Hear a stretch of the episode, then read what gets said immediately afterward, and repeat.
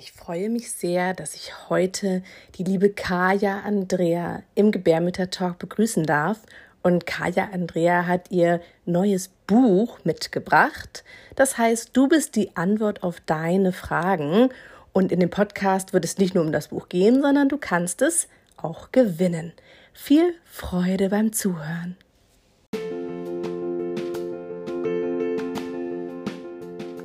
Herzlich willkommen bei deinem Gebärmütter-Talk, dein Podcast für deine Schwangerschaft, die Geburt, Familie und dem Frausein. Hi, wir sind Katrin und Inken und zusammen sind wir die Gebärmütter. Hier in deinem Gebärmütter-Talk soll es um dich gehen, als Frau, werdende Mama, als Mama und um euch als Eltern. Wir möchten dich in deinem Vertrauen stärken, dich inspirieren und begleiten. Wir freuen uns total, dass du uns zuhörst und sind gespannt auf unsere gemeinsame Reise hier in diesem Podcast.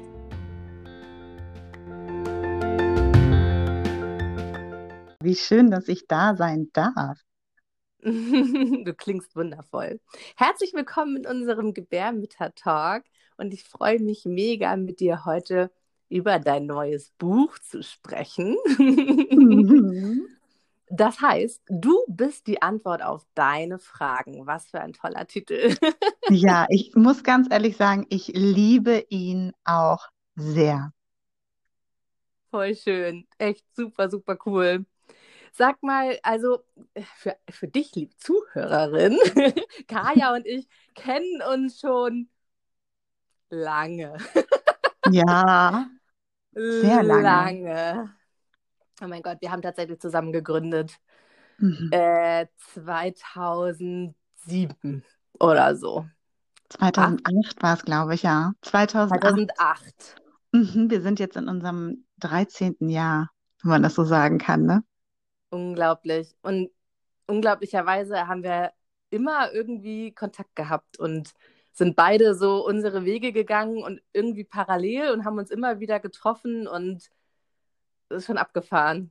Ja, wenn du mich jetzt sehen könntest, dann würdest du sehen, dass ich die ganze Zeit nicke und grinse über das ganze Gesicht, weil ich mir denke, ja, das stimmt. Und zwar auch so durch all diese Lebensphasen, ne, die in 13 Jahren ja durch, durchaus auch passieren. Weil das, mit dem wir uns damals ja jeweils selbstständig gemacht haben, machen wir ja so gar nicht mehr richtig, sondern es ist ja so viel passiert.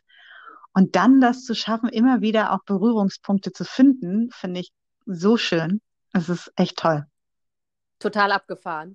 Mhm. ich, also, und, und wir haben, äh, Kaya und ich haben vorher ähm, nochmal so auch telefoniert und da habe ich dann auch schon wieder gedacht, man hätte auch das ganze Telefonat schon aufnehmen können. und ich, ähm, ich liebe das unglaublich, mit dir im Austausch zu sein und freue mich einfach immer wieder sehr, sehr, sehr, wenn wir miteinander sprechen oder uns manchmal ja sogar im echten Leben mal sehen können.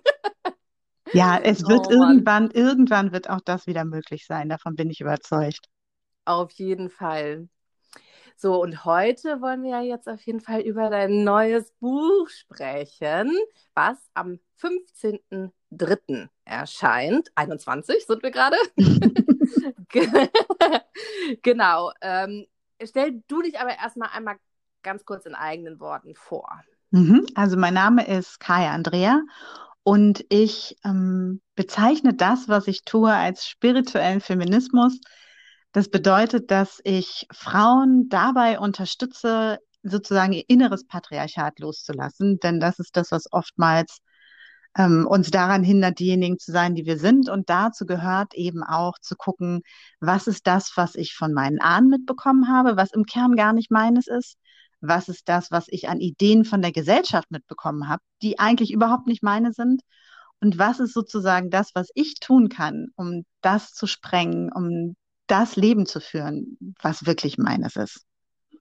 Und das tue ich auf verschiedene Arten und Weisen, im Eins zu eins oder in der Gruppe und ganz oft geht es dabei immer wieder auch um die Verbindung mit uralten Weisheiten, sozusagen mit äh, präpatriarchalem Wissen ähm, und das wiederzuholen und zu erkennen, dass die Welt ganz anders sein könnte, wenn wir Frauen diejenigen wirklich wieder voll und ganz sind, als die wir ursprünglich, glaube ich, mal gedacht waren und nicht, was uns das Patriarchat hat äh, denken sein.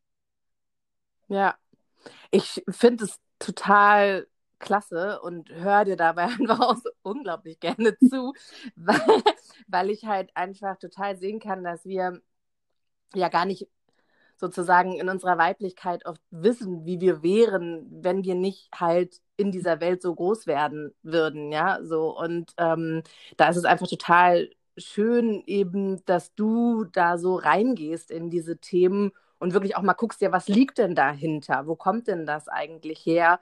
Und wirklich halt einfach mal dadurch eben den Blick für einen selbst auch öffnest, um, ja, um sich selbst in der eigenen Weiblichkeit auch ähm, anders wahrzunehmen und vielleicht auch auszuprobieren, ne? So, also ähm, halt nicht einfach nur in diesen vorgefertigten Bahnen zu fahren, so die uns hier mal eben so mitgegeben worden sind, so. Ja, und da ist das, also das, was wir am Anfang hatten, eigentlich auch dieser Prozess, sich selbstständig zu machen, ne? war damals für mich so ein Moment, wo ich gemerkt habe, ich habe mich selbstständig gemacht, weil ich aus einem Job kam, wo ich gemerkt habe, ich bin mehrfach übergangen worden in Beförderung. Also als Frau habe ich da einfach keine Schnitte gehabt, obwohl ich alles richtig gemacht habe. Ne? Also ich habe so funktioniert, wie das System das von mir wollte. Nur das System hat für mich eben nicht funktioniert. Und dann habe ich mich selbstständig gemacht und habe dann irgendwann gemerkt, krass, ich hänge immer noch in den gleichen Mustern drin, obwohl ich jetzt alle Freiheit habe, die Dinge so zu tun, wie sie für mich gut wären. Habe ich gemerkt, dass ich mich wieder durchgepusht habe, wieder wahnsinnig viel gearbeitet habe, weil das irgendwie so sein musste. Ich mir viele Räume gar nicht erlaubt habe und mir viel von meinem Sein gar nicht erlaubt habe, weil das eben nicht in dieses Denken passte, was so tief auch noch in mir drin saß. Und da ist mir wirklich klar geworden, Moment mal, ich habe ich habe alle Freiheiten jetzt. Ich habe mich selbstständig gemacht. Ich meine, wie viel freier kann ich mich machen in dem, wie ich in die Welt gehe und mit was ich in die Welt gehe? Und trotzdem verhalte ich mich so, als ob ich noch in der alten, in, in diesem alten Hamsterrad drin wäre. Und da ist mir selber für mich auch klar geworden, da läuft irgendein Programm in mir ab, was gar nichts damit zu tun hat, wie ich nach außen hin Dinge sehe. Ne? Also zu sagen, wir brauchen alle eine gleiche, ähm, gleiche Rechte und gleiche Bezahlung. Und das ist total wichtig. Nur wenn ich mir innerlich diese Rechte oder diese Behandlung oder diese Bezahlung auch nicht zugestehe, weil in mir Muster sind, verändert sich die Welt am Ende dann doch nicht. Und das ja. bei mir zu erkennen, das war echt, also das war eine, das war noch nicht mal eine bittere Pille, das war irgendwie ein bitteres Pillenfass, was ich da echt schlucken musste, ja. Und dann hast du festgestellt, dass du die Antwort auf deine Frage Ja, bist. also im Endeffekt, im Endeffekt ist es genau das. Ich habe mich natürlich dann ja. auf die Suche gemacht. Ich habe nach draußen geguckt ja. und ich meine, ich komme ja aus dem klassischen Coaching, ne? dieses NLP-Coaching und ähm, Gründungscoaching und Karrierecoaching und Netzwerkcoaching, also das, was man so alles kennt. Und bin da natürlich auch immerhin, ich kenne diese inneren Prozesse nur ich habe immer auch geguckt, wer kann mir dabei helfen? Wer kann da was sagen? Nur das Ding ist, dass die Menschen, mit denen ich gesprochen habe, das Thema überhaupt nicht bewusst hatten, weil A, Männer das Thema gar nicht auf dem Schirm haben. Natürlich brauchen sie auch nicht so sehr, weil das Patriarchat sie jetzt nicht äh, im, im ersten Augenblick so, so triezt. Im zweiten Blick ist es natürlich auch gruselig für viele Männer. Ähm, und was mir dann klar geworden ist, ich kann die Antworten nur in mir finden, wirklich, weil ich nur mich selber spüre. Kein anderer mhm. spürt diesen Moment. Und es gab für mich zum Beispiel auch so einen so so einen Schlüsselmoment, in dem ich mich durchgecoacht hatte. Es ging um so ein Business-Thema und dieses Thema Sichtbarkeit und nach draußen gehen. Und jetzt gehe ich so den nächsten Schritt und habe all diese Coaching-Geschichten gemacht und all diese Dinge, die man so macht und Kurse und habe gemerkt, das ist in mir, ist es nicht mehr. Nur jedes Mal, wenn ich daran dachte, ist mein ganzer Körper in so eine Starre und in so einen Widerstand gegangen. Ich habe gedacht, da ist irgendwas anderes. Und dann bin ich wirklich auch nochmal dahin gegangen. Ich kannte das, ich kannte Ahnenarbeit, nur ich habe das nie so tief zusammengebracht. Da hängt was drin, was nicht im Ursprung meines ist. Und das ist ja nur was, was ich wahrnehmen kann, dass es in mir ist, sondern dass es im Ursprung durch eine Erfahrung kommt, die jemand anders vor mir gemacht hat. Und das ist so tief in deren System reingegangen.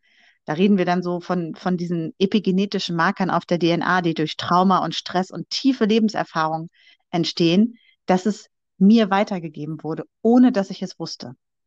Und als mir das klar geworden ist, da habe ich gemerkt, im Endeffekt ist alles in mir drin, weil es ja in mir immer schon existierte. Hm. Ja.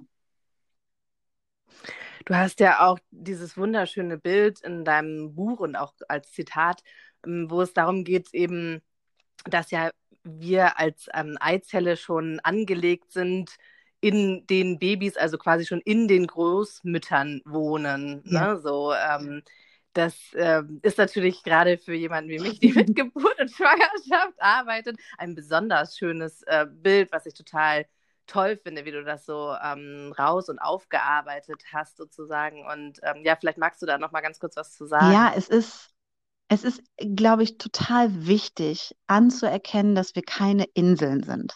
Es ist total wichtig, dass wir wieder uns daran erinnern, dass wir Teil von etwas Größerem sind und das gar nicht in einem abstrakten spirituellen Sinne, sondern ich bin Teil dieser Großmutter, ob ich will oder nicht.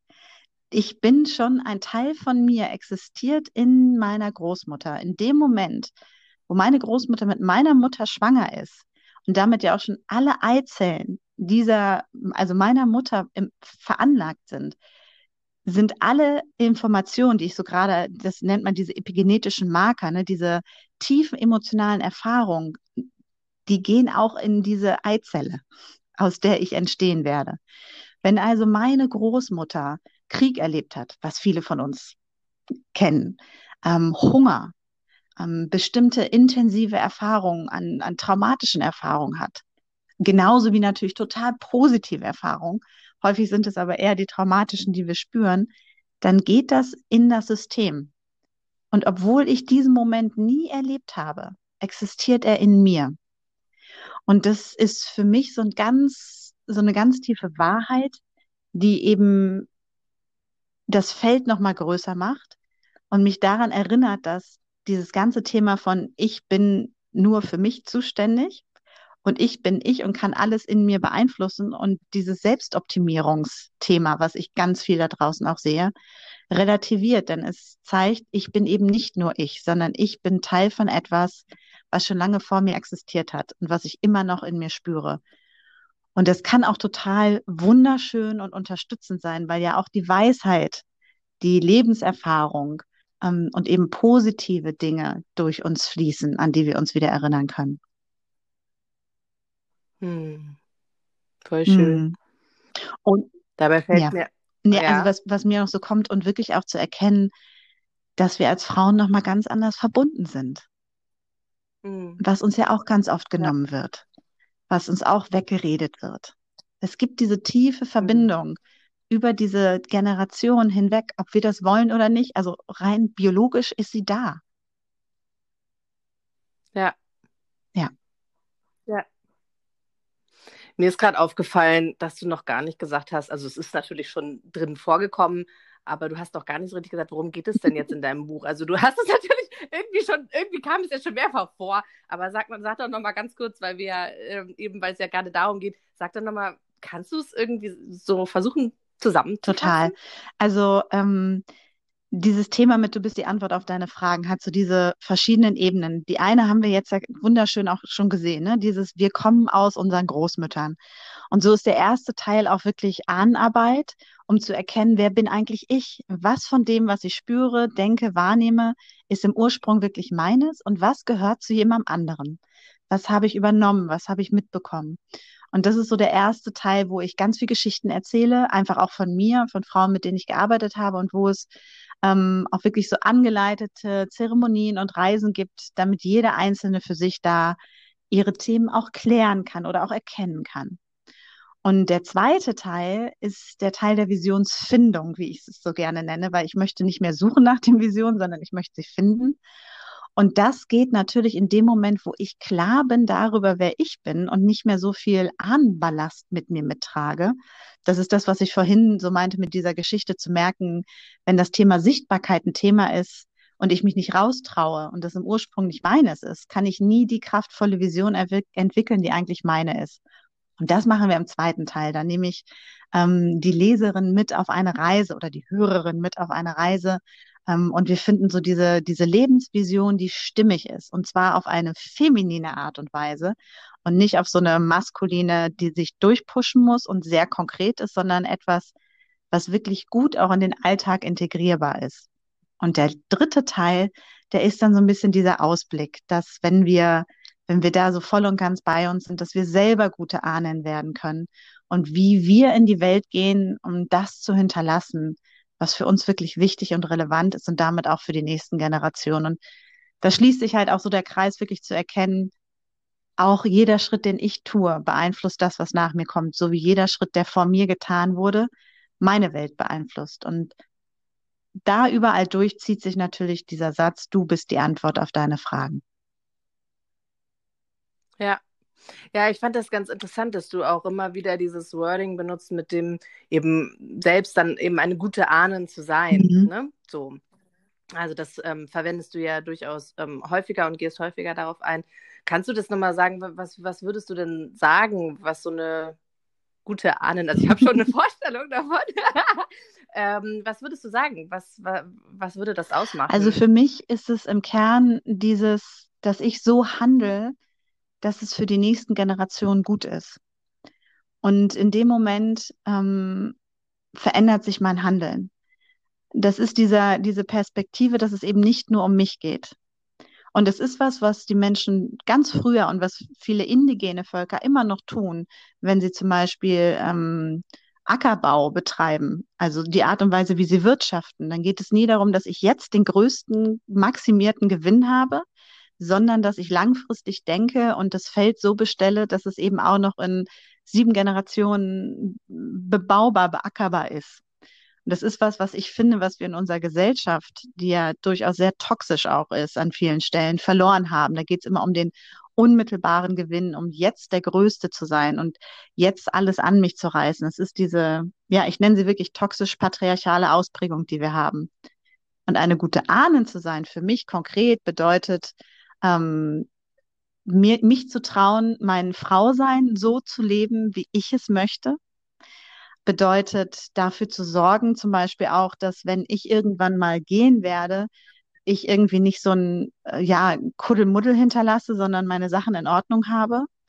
Ähm, und es bedeutet eben immer auch diesen Blick für Gemeinschaft mit hineinzunehmen.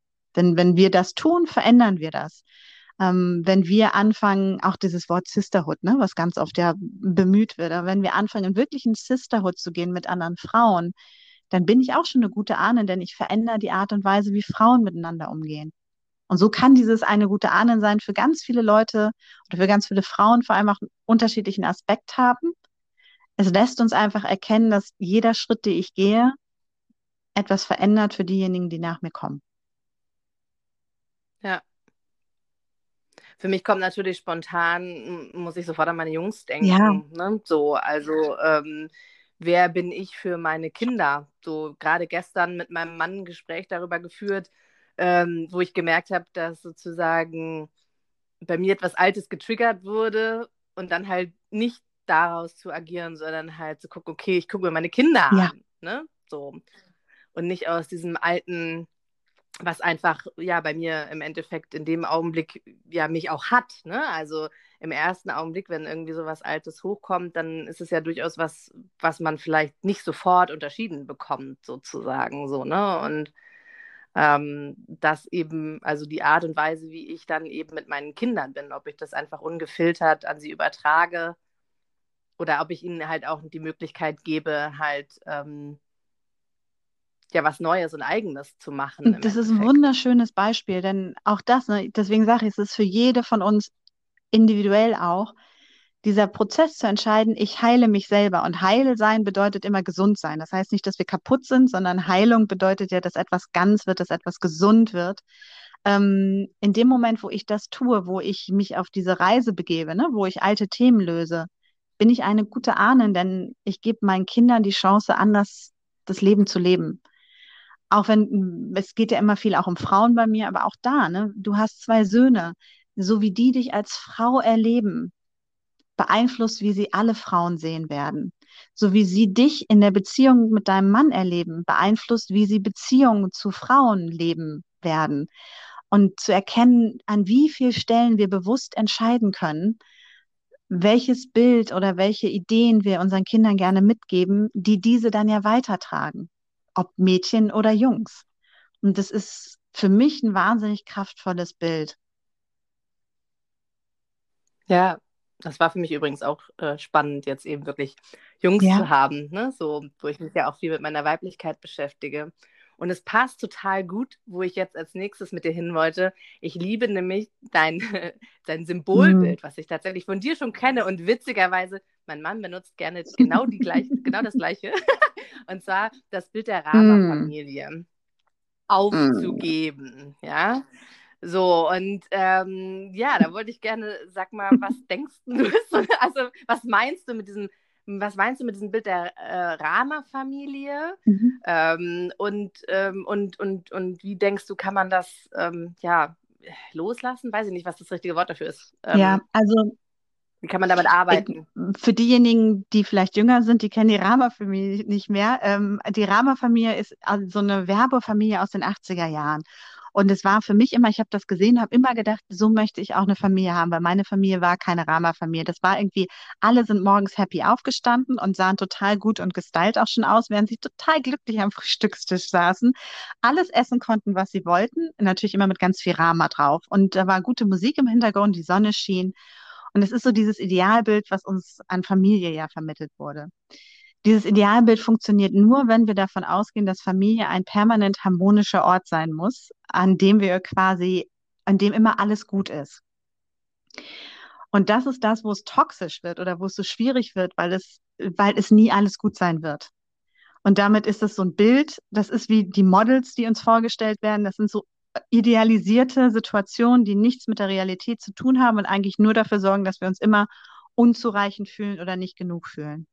In dem Moment, wo ich Familie eben nicht als, als dieses Rama-Ideal sehe, sondern erkenne, dass das Menschen sind, die mit mir zusammengewürfelt wurden, ähm, damit wir voneinander lernen können, ist jede Auseinandersetzung auch eine Lernmöglichkeit. In dem Moment, wo ich mich davon verabschieden konnte, dass ähm, meine Familie so aussehen muss wie die Rama-Familie, konnte ich überhaupt erst meine Mutter, meinen Vater, meinen Bruder richtig kennenlernen und konnte mir überhaupt erlauben, sie so zu sehen als die, die sie sind und auch mich zu sehen als die, die ich bin. Und ähm, für mich ist Familie mittlerweile eher dieser, dieser Teil von, da sitzen unsere größten Lehrer, weil das eben die Menschen sind, die wir nicht wegkriegen. Also unsere Eltern sind unsere Eltern, unsere Kinder sind unsere Kinder. Ja. Freunde können wir verlassen, Freundschaften können wir kündigen, Familie nicht. Und in dem Moment, wo ich eben dieses Ideal von Rama-Familie gehen lasse und sage, hey, was wäre, wenn das Ideal ist, dass ich immer wieder wachse, dass mich jemand immer wieder antriggert, bis ich das Thema gelöst habe, dass mir immer wieder jemand den Spiegel vorhält, bis ich damit entspannt umgehen kann, bekommt Familie nochmal eine ganz andere Bedeutung und vor allem eine ganz andere Kraft als das, was sie sein kann. Und kurzer Satz noch dazu, uns auch darüber bewusst zu sein, dass diese Nuklearfamilie, wie wir sie heute kennen, eine relativ frische ähm, Erscheinung ist in der Menschheitsgeschichte, die eben auch patriarchal geprägt ist, weil es ist der Mann und dem wurde eine Frau gegeben und diese Frau musste die Kinder dieses Mannes gebären, damit sich diese Familie fortpflanzen kann. Und bevor wir in diese Nuklearfamilie gekommen sind, sind wir einfach in großen Gruppen unterwegs gewesen und in Sippen oder in Großfamilien. Und sobald wir das sind, verändern sich auch die Erwartungen an das Individuum wieder weil eben die Mutter nicht alles, was zum Thema Frau und Weiblichkeit ist, abfangen muss und ähm, ne, auf die projiziert wird, sondern es gibt noch Omas und Tanten und äh, Großcousinen, die alle auch diese Aufgaben übernehmen können. Hm. Ja. Ja. Ja, ist ganz interessant, ne, weil wir ja viel inzwischen in diesen ganz kleinen Gruppen so zusammenleben und ja auch an vielen Stellen so auch tatsächlich wie so den Rat der Älteren auch gar nicht mehr wertschätzen. Ne? So, also viele Familien, die sich äh, quasi bilden, ähm, wollen lieber den neuesten Familienratgeber lesen, als ähm, die Oma zu fragen. Ja, so und, ungefähr, und ne? ich glaube, das ist wegen, auch wirklich deswegen entstanden, dass, ähm, dass diese Welten auch bewusst gespalten wurden wenn man sich das so ansieht, weil da ist ja ganz viel Weisheit bei der weisen alten Frau, sagen wir mal. Bloß die weise alte Frau durfte ja auch nie existieren, deswegen wurde sie die schrumpelige oder die komische oder die wirre weise alte Frau so in, in, im Sprachgebrauch und ähm, so wie wir sie sehen. Deswegen sehen wir auch wenig alte Frauen im Fernsehen und im Kino, da tun wir sie direkt weg. der Rat dieser, dieser Frauen, wenn Frauen untereinander sich diese Ratschläge weitergeben, dieses Wissen, diese Weisheit weitergeben, wenn es auch um Kindererziehung geht, ne? wenn es darum geht, wie ich mit Kindern umgehen kann, wie ich Familie gestalten kann, dann entsteht da diese magische Gemeinschaft. Dann entsteht da eine uralte Weisheit, die eben größer ist als das, was in unserer Gesellschaft gefördert wird. Also dieses patriarchale Ich und mein Ding. Ähm, und es ging darum, im Patriarchat die Gemeinschaft der Frauen auseinanderzubringen. Und das geht nur, wenn ich sie voneinander trenne, in diese nuklearen Geschichten rein. Wenn ich die Töchter möglichst schnell von den Müttern weghole, in diese nuklearen Geschichten rein. Das hört sich total abgefahren an, wenn man das jetzt so als erstes hört.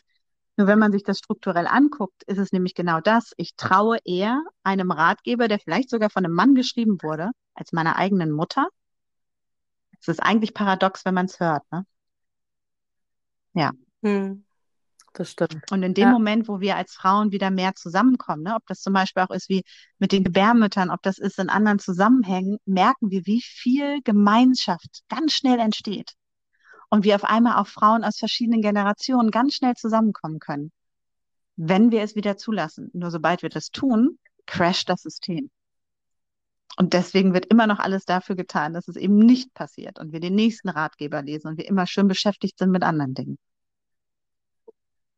Mhm. Keeping busy. Ja, und am Ende des Tages ist es das ja. Ja. Wir haben so viel zu tun, dass wir viel zu wenig Zeit haben, einfach miteinander zu sein als Frauen, ne? Ja.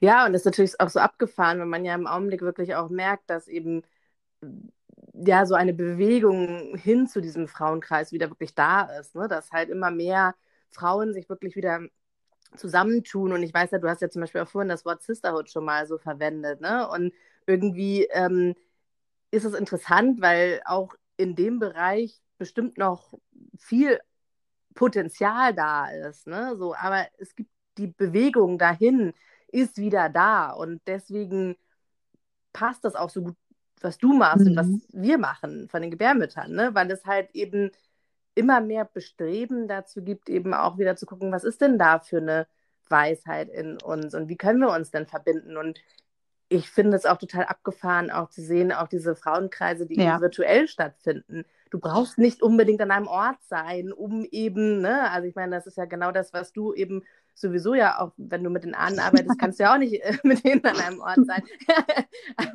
ähm, so, also ähm, apropos, passt perfekt, weil ich nehme mich total gerne von dir. Ich mag das immer gerne, wenn es noch so, ein, so, ein, so, so was Praktisches gibt. Hast du eine ein spontane Idee für ein kleines Ritual oder einen Tipp, der jetzt passend das doch mal so abschließt, dass ich jetzt direkt, wenn ich dann natürlich äh, Mhm. dein Buch kaufe, aber jetzt vorher schon mal ähm, mich schon mal einstimmen kann. Hast du was, was du uns mal schnell Also so das mitgeben kannst? allererste, was ich immer sage, ist ähm, wirklich zu erkennen, dass unsere Ahnen immer da sind. Das ist nämlich die erste Frage, die immer kommt, und woher weiß ich, ob meine Ahnen da sind? Die Ahnen sind immer da. Also diese Energie ist immer da, diese Präsenz ist immer da. Und was total hilfreich ist, ist einfach auch nochmal äh, dich hinzusetzen und dich zu fokussieren. Und auch wenn es sich für viele abgefahren anhört, wirklich einfach zu sagen, liebe Ahnen, ich heiße euch willkommen und ich freue mich, dass ihr da seid, um mich zu unterstützen. Das kann man tun mit einer Kerze. Ähm, ich habe total gerne dafür auch immer als ersten Schritt, ähm, dass ich mir so einen Mini-Altar einfach mache mit einer Kerze und was in vielen Kulturen äh, da ist und das finde ich eine wunderschöne Sache ist, den Ahnen etwas zum Essen zu geben. Also diese Beziehung zu nähern, symbolisch durch diesen Akt von, ich lege da vielleicht ein Stückchen Schokolade hin oder so. Ich weiß, dass es unser westliches Mindset total triggern kann, weil man sagt, das ist so abgefahren. Was wäre, wenn wir es einfach als ein physisches Ausagieren von, ich öffne den Raum für diese Beziehung sehen? Und dann anfangen zuzuhören. Das ist so das, wie wir als erstes mit den Ahnen wirklich in Verbindung gehen können. Und was wir auch machen können, ist, ähm, uns hinzusetzen und einfach mal alles aufzuschreiben, was uns einfällt, was uns in Erinnerung ist. Also wenn man noch ältere Verwandte hat, nachzufragen, um einfach mal zu gucken, krass, ja, so war das, so ist es gewesen. Ähm, und so überhaupt in diesen Kontakt und in diese Energie wieder reinzukommen. Mhm. Hm. Und was mir noch einfällt, ne, wo du das gerade mit Sisterhood sagtest, ähm, ist es nicht interessant, dass in dem Mhm. Moment, wo Frauen gesellschaftlich wieder die Freiheit haben, das Erste ist, was sie tun, wieder in Frauenkreisen zusammenzukommen? Es ist so, es ist, Mhm. es ist unser Sein. In dem Moment, wo wir nicht mehr wirtschaftlich auf Männer angewiesen sind, also Freiheiten haben, die wir bis vor 50 Jahren, 60 Jahren noch gar nicht hatten, fangen wir wieder an, in Kreise zu gehen. Fangen wir wieder an, mit Frauen zusammenzusitzen. Es ist nie aus uns rausgegangen. Also auch da nochmal, ne? Es gibt so tiefe Dinge, die in uns sind, die wirklich durch eine Erinnerung in unseren Zellen, sobald die Möglichkeit da ist, wieder aktiviert wird. Mhm. Super schön. Wir haben Ja. jetzt einen Punkt erreicht, an dem es Zeit wird. ich würde ja jetzt gerne weiter mit dir sprechen, aber wir ähm, werden jetzt ähm, einmal aufzeigen, was es jetzt alles so für Möglichkeiten gibt. Ja, also dein Buch kommt raus am 15.03. Ähm, und wir werden tatsächlich, also es ähm, erscheint zum Podcast auch noch ein Blogartikel, wo wir dein Buch nochmal vorstellen und auf Instagram werden wir auch dein Mhm. Buch verlosen. Ähm, das ist jetzt sozusagen was, was aktuell ist. Der Blogpost bleibt natürlich da. Die Verlosung des Buches ist natürlich etwas, wenn du den Podcast jetzt ein bisschen später hörst, ist die dann schon vorbei. ähm, und dann gibt es aber eben auch noch weitere Sachen, die du äh, machst, wie zum Beispiel deine ähm, Zeremonie, die, glaube ich, am 13. stattfindet. Magst du das nochmal kurz Ja. erläutern, was es da so Also drumherum es noch passte gibt? so wunderbar. Als Frauen zusammenzukommen, ist magisch. Ne? Wenn Frauen zusammenzukommen, entsteht Magie. Und äh, für mich war es so, wie kann ich möglichst viel uns wieder zusammenbringen? Und deswegen gibt es am 13.03. zum Neumond eine Neumondzeremonie, an dem jede kostenfrei einfach teilnehmen kann. Und wir kommen zusammen. Und für diejenigen, die mich noch nicht kennen, die können so ein bisschen reinschnuppern. Was macht die Kaya denn eigentlich?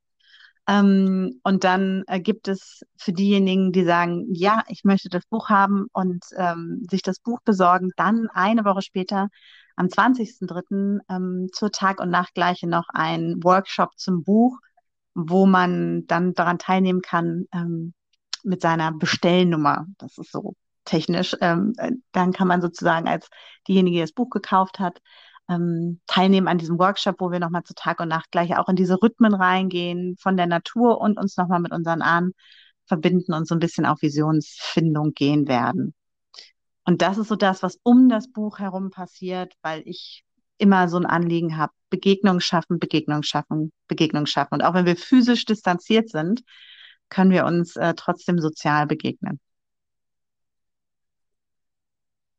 Und es ist ja auch so, dass dein Buch nur als Buch Nein. daherkommt, Ah, nein. Was? Das Tolle Nein. an dem Buch ist, das ist gut, dass du sagst. Also es gibt es natürlich als Buch zu kaufen, es gibt es als Hörbuch, es gibt es als äh, E-Book. Und äh, das Tolle ist A, für diejenigen, die das Buch und das E-Book haben, es gibt in dem Buch einen Link. Und dort gibt es A, ähm, die ganzen Arbeitsimpulse, Arbeitsimpulse, diese Impulse, die Übungen, die da drin sind, ähm, als Arbeitsblätter zum Download. Das heißt, auch für diejenigen, die das Hörbuch haben, die müssen da nicht gucken, oh, wo schreibe ich das auf, sondern da gibt es auch den Link. Und dann können die sich diese, diese Blätter runterladen, weil das immer, ich schreibe so gerne, ungern in Bücher rein. Und das heißt, du kannst immer wieder, immer wieder, immer wieder auch diese Übung für dich machen. Und ähm, all die Zeremonien, Meditationen, Reisen, die in dem Buch beschrieben sind, gibt es dort auch als ähm, Audioversion ähm, zum, äh, zum Anhören. Das heißt, ich begleite dich quasi persönlich durch diese Reisen, die wir machen, weil auch das im Buch finde ich das immer schwierig, wenn da so steht, jetzt schließe deine Augen und mach das und das. Geht ja beides nicht gleichzeitig.